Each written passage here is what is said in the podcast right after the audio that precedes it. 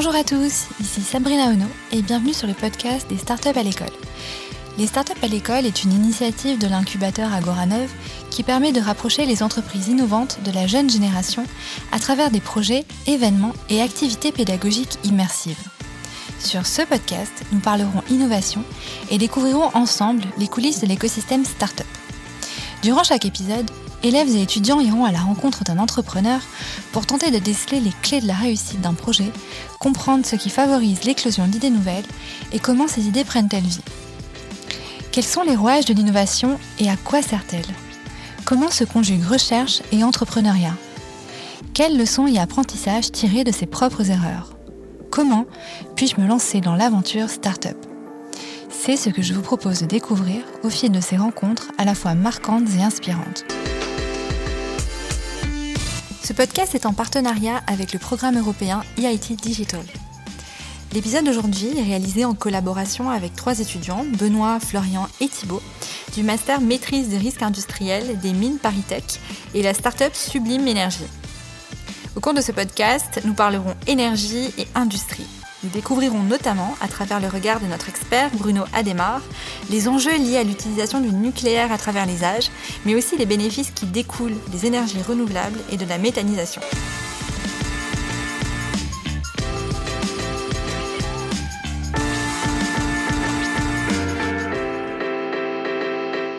Alors bonjour à tous, bienvenue sur ce podcast. Donc aujourd'hui nous allons parler euh, d'énergie, de nucléaire euh, et du secteur de l'industrie et plus particulièrement de la gestion de crise liée à la catastrophe nucléaire de Fukushima Daiichi. Merci à Bruno Ademar, notre invité, euh, d'assister à ce podcast aujourd'hui. On va commencer du coup avec les premières questions. Je m'appelle Thibaut Merveis, j'ai 24 ans et donc concernant mon parcours, j'ai effectué une licence en ingénierie de la santé à la faculté de pharmacie de Montpellier et ensuite un master en management de projet en environnement santé, donc un master plus euh, hygiène, sécurité, environnement, pour ensuite terminer euh, au master spécialisé euh, maîtrise du risque industriel des mines Paritech. Donc bonjour, je m'appelle Florian Schmileski, j'ai 24 ans. donc j'ai un parcours plutôt scientifique avec une licence initiale en neurosciences. Donc à l'issue de la licence, j'ai poursuivi avec un master en HSE, donc hygiène, sécurité, environnement. Et aujourd'hui, je poursuis avec un master spécialisé à l'école des mines en maîtrise des risques industriels. J'effectue aujourd'hui une alternance chez Technip Energies, donc une entreprise qui travaille dans le domaine énergétique.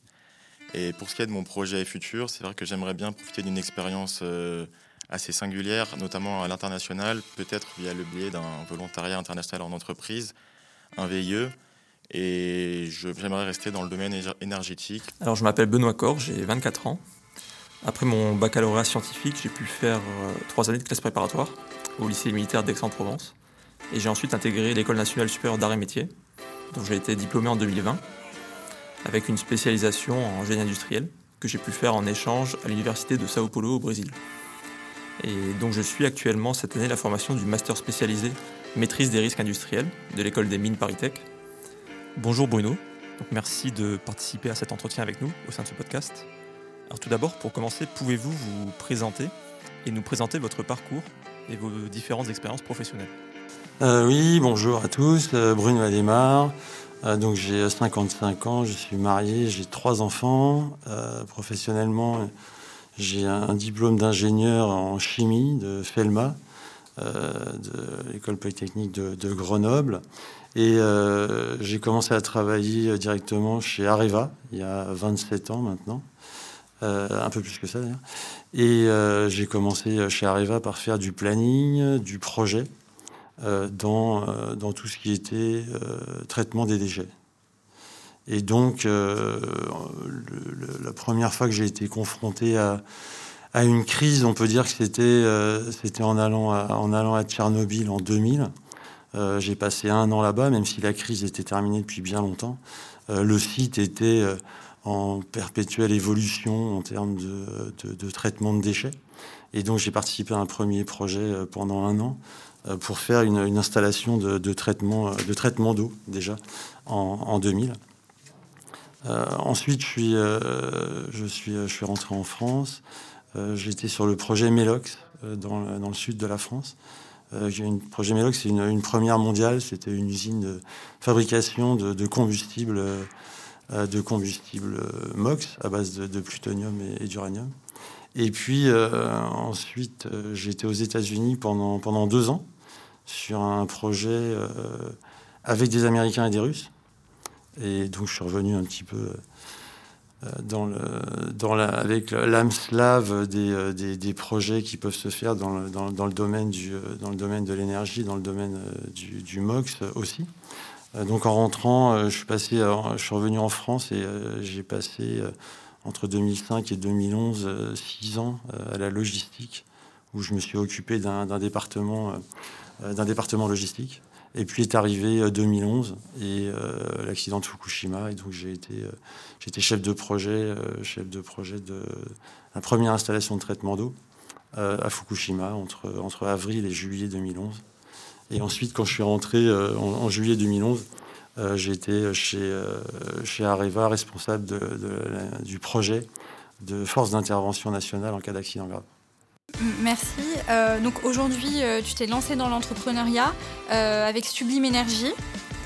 Est-ce que tu peux nous parler un peu de tes, motivations peut-être et de ce qui t'a poussé à entreprendre? Ben, paradoxalement, en fait, c'est grâce à Fukushima en fait que, je me suis lancé dans l'entrepreneuriat. depuis mon diplôme d'ingénieur en, en, 90, j'avais toujours eu en tête euh, de, vouloir créer, euh, créer une boîte. J'avais euh, plein d'amis ingénieurs, d'écoles de commerce, etc. Donc on avait plein de, compétences potentielles et puis des liens qui auraient pu faire qu'on fasse de, l'entrepreneuriat ensemble. Sauf qu'il fallait une idée et à l'époque l'idée je l'ai pas eue. Et puis après en rentrant chez Areva, c'était tellement prenant, tellement intéressant tout ce que j'ai pu faire que j'y suis resté. Et donc, en fait, pourquoi, pourquoi c'est grâce à Fukushima? Euh, Parce que en, en, 2000, en 2017, euh, j'ai rencontré, euh, grâce à Fukushima, un prof de l'école des mines qui s'appelle Franck Garnieri, passionné de Fukushima, et avec qui bah, j'ai commencé à avoir quelques échanges, avec qui on a sympathisé. Et puis arrive juin 2018 et l'école des mines de Paris a eu l'excellente idée de créer un master qui s'appelle Deep Tech Entrepreneur et euh, qui visait à mettre en relation des, euh, euh, futurs entrepreneurs avec de la, de la bouteille. Moi, j'avais 25 ans, plus de 25 ans d'expérience chez, chez Areva, avec des chercheurs pour créer une boîte. Et c'est grâce à Franck, en fait, qui est, qui est à l'école des mines de Paris, et puis avec qui j'avais discuté hein, sur mes aspirations, sur le fait que ça devenait un peu plus compliqué chez Areva, etc., etc. Et qui m'a dit, ben, maintenant qu'on se connaît un peu, je pense que ce truc-là, c'est pour toi. Et effectivement, il s'est pas trompé. Et donc, l'entrepreneuriat, c'est venu. Euh, donc, j'ai quitté Areva, en fait. J'ai fait une rupture conventionnelle. J'ai commencé le master en septembre 2018, euh, et euh, j'ai fait le master pendant quatre mois avant de me décider à faire une rupture conventionnelle même si j'avais quand même préparé le terrain un peu chez Areva. Euh, et, donc j'ai fait cette rupture conventionnelle, je me suis foutu à fond dans le master euh, pendant un an. Et euh, voilà, donc c'est venu parce que chez Areva, je tournais un peu en rond, parce que toute ma carrière, j'ai été pratiquement chef de projet très longtemps, donc j'ai fait des projets, donc quelque part un projet, c'est de l'intrapreneuriat, hein, surtout quand on est dans le nucléaire et qu'on fait des, first of a kind, quoi, des, premiers, des premiers de série à chaque fois. Donc tu as toujours été un petit peu animé par ça. Et puis, euh, ouais. et puis euh, morale de l'histoire, il n'est jamais trop tard pour entreprendre en fait. Bah ouais, ouais. C'était le truc bien de, de, de, ce master. Euh, c'était l'idée de, rapprocher des gens, de, dire que les histoires qui réussissent dans l'entrepreneuriat, c'est pas que avec des jeunes, et au contraire, les boîtes qui durent, c'est souvent avec des gens qui ont quand même de l'expérience déjà. Quoi. C'est vrai que tu as eu pas mal d'expérience euh, dans le milieu industriel des, énergies et euh, on aimerait un petit peu que tu nous donnes ton point de vue euh, sur la gestion de crise liée à Fukushima et la façon dont tu as appréhendé ça et dont les équipes françaises ont appréhendé cette catastrophe sur site quand ça s'est produit. Pouvez-vous nous parler du contexte de votre intervention? Et des circonstances liées à cette catastrophe de Fukushima. Le contexte de l'intervention, donc 11 euh, mars, 11 euh, mars 2011, le tsunami, le tremblement de terre tsunami. Euh, le 12 mars, première explosion à Fukushima. Donc on prend conscience du problème. Le monde du nucléaire est, pas, est un petit monde, hein, donc il se passe quelque chose. On le sait tout de suite. Très rapidement, chez Areva, des équipes se sont mises en place pour réfléchir à ce qui pourrait être fait, même sans savoir. En plus, on est dans un contexte de fin de règne de Anne Lauvergeon. Anne Lauvergeon était là depuis dix ans. son, mandat de présidente s'arrêtait le 18 juin. 2011, euh, on était le 11 mars. Donc elle a voulu faire quelque chose. Donc très rapidement, elle s'est mise en contact avec les Japonais et elle s'est rendue compte qu'ils euh, étaient face à un problème énorme, c'est-à-dire qu'aucune société japonaise et aucune société euh, américaine, les Américains travaillent, les Japonais travaillent beaucoup avec les Américains, aucune société ni japonaise ni américaine ne, voulait relever le défi du post-crise. Parce que les, relations euh, pendant la crise vraiment euh, euh, du, du, 12 mars jusqu'au 20, enfin pendant les deux premières semaines, on va dire, surtout la première semaine, c'est les Japonais qui ont géré ça en interne. Après, très rapidement, est venu se, poser le, problème de l'eau contaminée, puisqu'ils ont réglé leur problème en, injectant énormément d'eau. Et donc, les spécialistes de la contamination de l'eau dans le monde, il n'y en a pas 50, c'est ceux qui font du retraitement. Et nous, Areva, on est spécialiste de ça. Euh, donc très rapidement, euh, Anne Lauvergeon a, proposé ses services au gouvernement et euh, japonais. Et une, mission s'est mise en œuvre dès fin mars. Et donc, on m'a appelé, moi, tout début avril pour savoir si je voulais partir. Et donc, le 12 avril, j'étais, sur place. Alors, quel était votre, votre état d'esprit en arrivant en avril, justement, au Japon, dans ce contexte? Euh, ça a été un choc. Et euh, le choc passé, euh, tout de suite, j'ai eu, j'ai eu, j'ai eu envie de, faire quelque chose sans savoir ce qui allait se passer. Et puis très rapidement, j'ai appris qu'un truc se tramait, donc je me suis porté volontaire. Donc j'étais extrêmement volontaire pour y aller. De toute façon, on n'a appelé que des volontaires hein, pour, y aller, bien évidemment. Et donc moi, j'étais dans un état d'esprit euh, d'avoir envie de, savoir pourquoi, qu'est-ce qui s'était passé, et puis surtout d'aider quoi. Euh, donc on a été envoyé là-bas parce qu'on avait, on avait des compétences. C'était un challenge dingue hein, de faire en très peu de temps une installation de traitement d'eau, euh, un truc qu'on fait en deux ans habituellement. là, le challenge c'était de le faire en deux mois. Donc c'était un projet. moi, ça a toujours été mon métier. J'avais quitté un peu le projet puisque j'étais allé vers la, euh, direction d'équipe euh, dans, et dans la logistique. J'étais plus tellement dans mon métier de base, mais du coup, je suis revenu dans le métier, dans le métier du projet avec euh, grande envie. Et puis avec l'envie d'aider les Japonais parce que parce que c'était une situation terrible, quoi. Bien, merci. Et donc justement sur la décontamination des eaux usées, quelle était votre problématique principale en tant que chef de projet sur cette mission-là? Nous déjà, ça a été de gérer, ça a été de gérer les Japonais parce que ils avaient des idées euh, assez arrêtées euh, de ce qu'ils voulaient, même s'ils nous demandaient à nous, euh, spécialistes, de mettre des choses en œuvre. Ils avaient quand même des idées très arrêtées et ils étaient très demandeurs d'avoir des choses très rapidement. C'est-à-dire qu'on n'a pas la même façon de travailler avec avec les, Japonais. Donc on a été la problématique, ça a été de s'adapter en fait au contexte japonais, où paradoxalement les Japonais quand ils font une usine, euh, ils rentrent dans le détail tout de suite. Quoi. En gros, c'est un peu, on avait une expression de, de pyramide inversée, quoi, où en France, on a, on a une idée, euh, donc c'est le bout, le pointe de la pyramide, hein, et puis on commence à, et puis on commence à faire un avant-projet sommaire, un avant-projet détaillé, etc. Puis à la fin, on a notre usine, la base, quoi. Euh, les Japonais, c'est un peu, c'est un peu le contraire, quoi. Ils mettent tout sur la table au début, et puis ça va, et puis à la fin, il y a l'usine qui se crée, quoi. Je sais pas si vous voyez un peu l'image que je veux dire. Donc s'adapter à ça, et donc, ils étaient en demande d'énormément de détails très rapidement, chose qu'on n'avait absolument pas. Quoi. Parce que nous, il nous fallait le temps quand même de rentrer, de trouver la solution, de l'étudier un petit peu. Donc, la problématique, ça a été de s'adapter à ça, euh, de, gérer, euh, de gérer un rythme de travail euh, complètement délirant. C'est-à-dire qu'on avait trois réunions par jour avec eux, une à midi, une à 17h et une à 20h. Et c'était tous les jours comme ça, samedi, dimanche compris. et donc, aussi de trouver en très peu de temps des volontaires pour venir nous aider sur place. Parce qu'on est parti à, 4 ou 5. Euh, il y avait deux ou trois personnes qui étaient parties juste avant moi. Et on s'est retrouvé là-bas dès le début, on était 6 ou 7 quand je suis arrivé le 12 avril, très, très rapidement.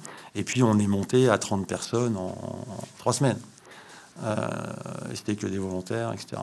Et après, il y avait une autre problématique, c'était de gérer l'afflux de volontaires, bah, un peu comme il s'est passé après à Fukushima, où il y a eu les Fukushima 50, hein, parce qu'il y avait plus de volontaires. Ils voulaient 50 personnes, il y avait beaucoup plus de volontaires pour rester. Bah, nous, ça a été pareil. Quoi. Il y a eu 150 euh, personnes qui se sont portées volontaires pour venir. Donc après, il a fallu gérer. Mais le gros truc, c'était de gérer les Japonais. Est-ce que justement, vous parliez des Japonais? En quoi le, contexte international a-t-il pu modifier la gestion de cet événement? Il faut bien euh, se mettre dans l'état d'esprit que si ça nous arrivait en France, euh, on aurait beaucoup de mal, quoi qu'on dise, euh, à faire intervenir des gens extérieurs. je m'explique. Quand j'ai dit tout à l'heure qu'il fallait se préparer, avoir des volontaires, ben, ces volontaires, ils sont forcément chez vous, en France, si ça se passe en France, et dans le pays où ça se passe, la crise. donc, le contexte international, c'est là où ils ont fait aussi quand même très fort, les Japonais, hein, c'est de nous accepter euh, d'accepter qu'on aille euh, euh, sur le site de Fukushima travailler sur des réacteurs qu'on connaissait pas. Quoi. La grande réussite, je trouve, des Japonais, justement, c'est d'avoir fait appel à l'extérieur et de nous avoir, nous, impliqués très rapidement et nous avoir donné la possibilité de le faire, en fait. Donc, forcément, un accident nucléaire, c'est forcément international. Pour en revenir à aujourd'hui, en quoi cette expérience enrichissante vous sert-elle dans votre aventure avec Sublime Énergie? C'est une entreprise qu'on a créée en 2019, donc euh, très jeune. On est au début. Euh, on, a, on a été chercher une technologie dans un labo. Euh, donc, pour ceux qui connaissent le niveau de TRL, donc c'est du TRL 1. TRL 1, en gros, hein, c'est l'idée. Et puis, on veut aller à TRL 9, qui est la commercialisation. Donc, des crises, je dirais pas qu'il y en a tous les jours, mais si, presque. Euh, c'est de la gestion de crise permanente parce qu'on n'a pas euh, suffisamment de monde, euh, parce qu'on n'a pas les compétences, parce que bah, parce que ça se passe pas comme prévu avec la techno, etc., etc. Ah, faut relativiser, hein, ça n'est quand même pas à ce niveau-là, mais c'est l'expérience, c'est surtout d'être d'être zen en fait, d'être le plus zen possible et même si euh, le fait d'avoir quitté Areva, de plus avoir euh, de, de, conditions matérielles assurées, comme c'était le cas à l'époque, euh, que ce soit dans le présent, enfin dans, le passé et puis dans le futur, hein, si on parle de retraite, de machin, là c'est différent, on est reparti à zéro. c'est de rester zen, quoi, de rester. de, moi, ce que j'amène aussi, c'est ça, quoi. C'est que quoi qu'il nous arrive, euh, c'est de le prendre euh, de la façon la plus calme possible. Une crise, euh, c'est dans le nucléaire, ça, va très vite, mais il faut quand même aussi prendre un peu le temps de, réfléchir. Donc c'est aussi de relativiser et puis de, poser très rapidement des jalons, de réfléchir à un, planning, des choses comme ça. Quoi. Mais surtout d'être zen. Quoi. Super. Merci beaucoup Bruno pour ce témoignage euh, captivant et super intéressant. Euh, si tu le veux bien, j'aimerais qu'on discute un petit peu de Sublime Énergie et euh, de cette nouvelle aventure start-up. donc en fait, qu'est-ce qui t'a poussé, toi, aux côtés de Nicolas, qui est aussi un des cofondateurs, à te lancer dans cette aventure, à créer Sublime Énergie et à être incubé chez Agorano aussi? Euh, l'idée de, devenir entrepreneur, c'est une vieille idée qui a été concrétisée donc euh, euh, en 2018 suite au lancement par par Mine Paritech de, ce master Deep Tech Entrepreneur Second Life, qui porte bien son nom. Hein. Je ne sais pas s'ils vont garder le temps, en tout cas c'était bien trouvé à l'époque. Second Life. et donc de découvrir pendant ce master, d'avoir la chance pendant ce master d'avoir des profs à l'école des mines par exemple, euh, Armand Actuel, euh, qui m'a fait découvrir ce que c'était que les entreprises à mission. Une des raisons pour lesquelles j'ai créé Sublime c'est que c'est une société à mission. Je ne connaissais pas ça avant. peut-être que si le statut de société à mission n'existait pas, peut-être que je ne serais pas là en train de vous parler. En tout cas, coup de bol, rencontrer Armand Actuel. ensuite, de, pouvoir avoir accès à des technologies euh, de pointe euh, dans une école, les mines de Paris, extrêmement spécialisé, donc de la confiance dans une techno qui doit aboutir. Et donc déjà, si la technologie aboutit, on peut se dire que la boîte peut marcher. Et puis d'avoir rencontré Nicolas, avant, Nicolas, parce que Nicolas, je ne le connaissais pas avant, et Rodrigo non plus, hein, c'est les deux cofondateurs, euh, c'est d'avoir découvert ce que c'était que la méthanisation en 2018. En 2018, je ne savais pas ce que c'était que la méthanisation. Je l'ai découvert très tôt, et on est euh, tous les trois, hein. d'ailleurs, enfin surtout Nicolas, euh, Rodrigo connaissait un peu, mais Nicolas ne connaissait pas du tout non plus. on est vraiment tombé dedans, on a découvert un truc euh, encore aujourd'hui, je me demande pourquoi il n'y en a pas plus, pourquoi c'est pas plus développé, pourquoi on a mis autant de temps avant de se rendre compte que c'était un truc absolument génial. Euh, il y a notamment un rapport du Corps des mines de 2015 qui dit que la méthanisation, euh, même si ça faisait pas d'énergie, il faudra en faire. donc, pourquoi m'être lancé là-dedans? Bah, C'est petit à petit, l'envie est montée pendant le master. se dire d'avoir trouvé un associé, parce que je conseille à tout le monde d'avoir un associé et de ne pas partir que avec un chercheur. Euh, nous, on a, euh, je pense que trois, c'est pas mal. Euh, peut-être qu'il aurait fallu un, quatrième, enfin bon, on ne peut pas refaire l'histoire, mais on va devoir trouver la confiance, la bonne idée et l'écosystème aussi qu'on a su mettre autour de nous petit à petit. L'école des mines, et, autres, le mentorat qu'on a pu avoir, la rencontre avec les agriculteurs. Tout ça, ça a pris, ça a bien pris. On s'est rendu compte très vite que le projet intéressait énormément de monde. Euh, nous, on s'est convaincus très rapidement qu'il pouvait avoir une portée euh, extrêmement importante. Et puis, euh, ce qui a tout emporté en plus aussi, c'est la société à mission. Quoi. Bon, Goranov, après, bah, c'est comme plein de chances qu'il faut avoir. Hein. On était à l'école des mines, on a fait ce master. Dans l'écosystème des mines, il y a euh, il y a Goranov, puisque l'école des mines, je crois, fait partie du conseil d'administration, euh, donc est venu pendant notre master Jean-Michel Dalle, qui est le patron d'Agoranov. On lui a expliqué notre projet. On a bien senti euh, que ça, ça lui plaisait, même si on était au tout début. Donc après, c'était l'occasion. Quand on s'est rendu qu'on connaissait pas Agoranov, on s'est rendu compte que c'était bah, voilà, un incubateur historique parisien, incubateur public. Donc nous, ça va très bien avec nous parce que bah, on est issu de la recherche publique. Dans notre mission, il y a valoriser la recherche publique. Euh, donc voilà, ça, ça très bien. Et donc, euh, Super, et on est, on est ravis de vous avoir.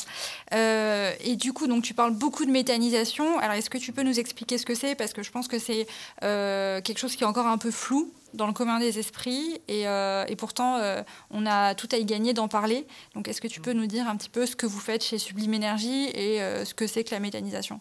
Alors, la méthanisation, d'abord. Donc, dans méthanisation, il y a méthane. Et donc, c'est méthanisation, c'est fabriquer du méthane.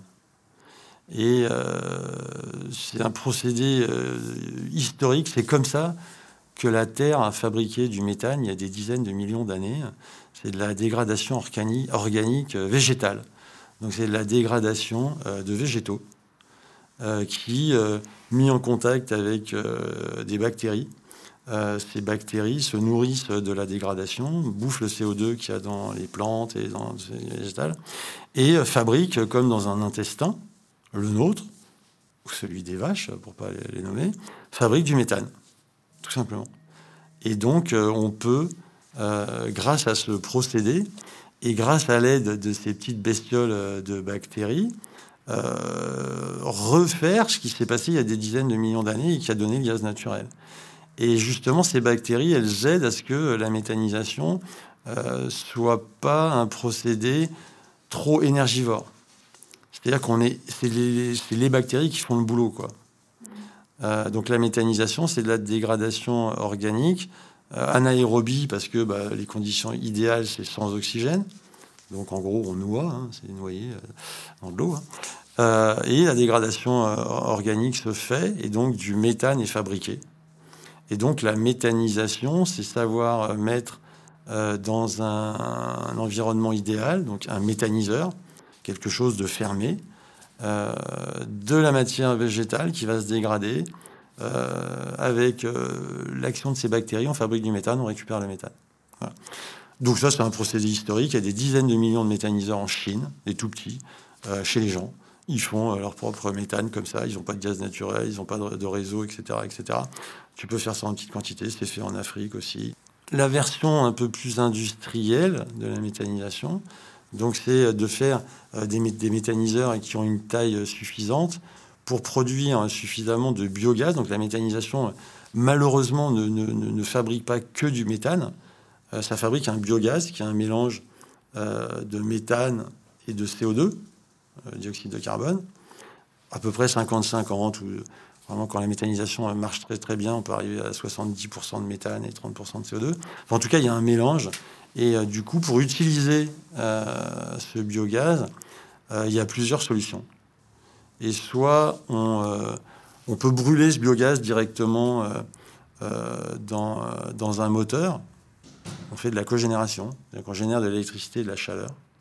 Alors, le rendement du moteur est pas terrible, donc au niveau énergétique, c'est pas terrible, c'est un rendement de moteur. Et puis en plus, si on n'utilise pas la chaleur, c'est pas terrible du tout. Et euh, donc, il faut savoir utiliser la chaleur localement, là où elle est produite. C'est pas, pas très, simple. Deuxième truc, c'est d'épurer euh, le, CO2, c'est épurer le biogaz, c'est enlever le CO2, ne récupérer que le, gaz naturel. Et donc là, on, est rentable quand il y a euh, suffisamment de, production pour pouvoir se payer l'épurateur. L'épurateur est cher, il n'y a pas de petit épurateur possible. Euh, donc il y a énormément de projets de méthanisation qui ne sont pas rentables. Pour les rentabiliser, il faut faire des gros trucs. Or, 90% de la matière méthanisable en France, dans le monde, elle est dans les exploitations agricoles. Euh, que ce soit des déchets, que ce soit du lisier, des fumiers, etc., etc. 90% de la matière, elle euh, dans les exploitations agricoles. Et les exploitations agricoles, elles sont petites en France, même si euh, depuis après la guerre, il y, a eu, il y avait 4 millions et demi d'exploitations agricoles, il n'y en a plus 450 000. Hein, mais il y en a quand même encore 450 000, et donc elles sont vraiment très dispersées. Hein, 90 départements, donc ça en fait un paquet hein, quand même par département. Euh, et bah, du coup, les petites exploitations, elles ont peu de déchets, donc elles ne peuvent pas faire des gros méthaniseurs. Et du coup, c'est qu'on est confronté à la méthanisation aujourd'hui au fait que bah, faire des gros méthaniseurs, ça, nécessite de faire plein de transports d'intrants. Donc, on transporte des choses qui n'ont pas beaucoup de valeur. Donc, euh, au point de vue énergétique global, c'est pas terrible. Donc, il y, a des freins un petit peu à cette méthanisation aujourd'hui. Et nous, avec la technologie qu'on a trouvée, euh, qui est de la liquéfaction euh, de biogaz, on peut répondre à une problématique justement de démocratisation de cette méthanisation. Grâce à cette techno, en fait, euh, on peut euh, rendre euh, rentable des projets de méthaniseurs dans des petites exploitations agricoles qui ne le seraient pas sans nous, en fait. Et donc, on évite de transporter. tous les déchets restent sur place. Notre technologie permet de laisser tous les déchets sur place et de donner la possibilité à des petites exploitations agricoles de faire un méthaniseur et donc de gagner d'argent. Quoi. Donc les prochaines étapes, c'est euh, démocratiser le biogaz pour le transport Ouais, nous, notre volonté, c'est de. La prochaine étape, c'est de mettre bien au point notre techno et effectivement de convaincre que euh, il faut faire énormément de, petits méthaniseurs dans les petites exploitations agricoles pour démocratiser la méthanisation en milieu diffus, bien entendu. Toute l'énergie vient du fossile, donc on est face à un challenge énorme et il faut aller chercher partout euh, l'énergie non fossile dont on dispose. Et là, on a des petites bactéries qui viennent nous aider avec nos déchets, et donc il faut absolument en profiter, quoi. Et convaincre que c'est une bonne solution. Parce qu'il y a plein de gens qui sont contre la méthanisation, malheureusement, pas informés, euh, parce que voilà, ils ont des, idées sur des choses qui sont on leur a pas forcément expliqué. Donc euh, la prochaine étape, oui, euh, c'est ça, c'est de une fois qu'on aura démontré que la solution est viable, on en est au début. Je parlais de TRL, on en a TRL 5. Il nous reste encore quelques étapes mais on est quand même très confiant. Euh, il va falloir faire ça, effectivement, convaincre, et même convaincre le monde politique, qui voit beaucoup par l'hydrogène et l'électricité aujourd'hui. Hein. Euh, aujourd'hui, il y a même une, loi qui a failli passer pour interdire les moteurs thermiques. C'est à l'horizon 2030. C'est complètement délirant. Heureusement, la, la, loi a changé et on interdit les carburants fossiles dans les moteurs thermiques. Euh, aujourd'hui, les politiques ne sont pas faites en prenant en compte des analyses de cycle de vie complètes. On fait une analyse de cycle de vie au pot d'échappement. Donc, une voiture électrique et l'hydrogène, ben, il n'y a pas de CO2 au pot d'échappement. Donc, on considère que c'est bien. Sauf que c'est pas au pot d'échappement qu'il faut le faire. C'est sur la vie globale de l'objet, de la bagnole, et du combustible qu'on met en entrée. Et là, quand on fait ces analyses de cycle de vie complètes, hein, il y en a plusieurs qui ont été faites, Nous, on est en train d'en faire une encore avec Carbone 4, comme ça, ça vient pas de l'ADEME, ça vient pas de je ne sais où, de chez... ça vient pas de Sublime Énergie, hein, ça viendra de Carbone 4. Et on se rend compte que c'est le meilleur carburant de remplacement. Donc, est-ce que tu pourrais euh, nous parler un peu du statut de société à mission euh, que vous portez chez Sublime Énergie? Je sais que ça te tient à cœur et, euh, et que vous êtes une des seules startups à l'avoir à Goranov, il me semble. Je pense même qu'on est la seule à Goranov. Vous êtes la seule, oui. Depuis qu'on y est, j'ai essayé d'émanciper un peu, d'en parler un petit peu, mais il y a une, société ou deux, une start-up ou deux qui a été intéressée. Mais, oui, ça me tient à cœur. On est la première société à mission qui a été immatriculée en France.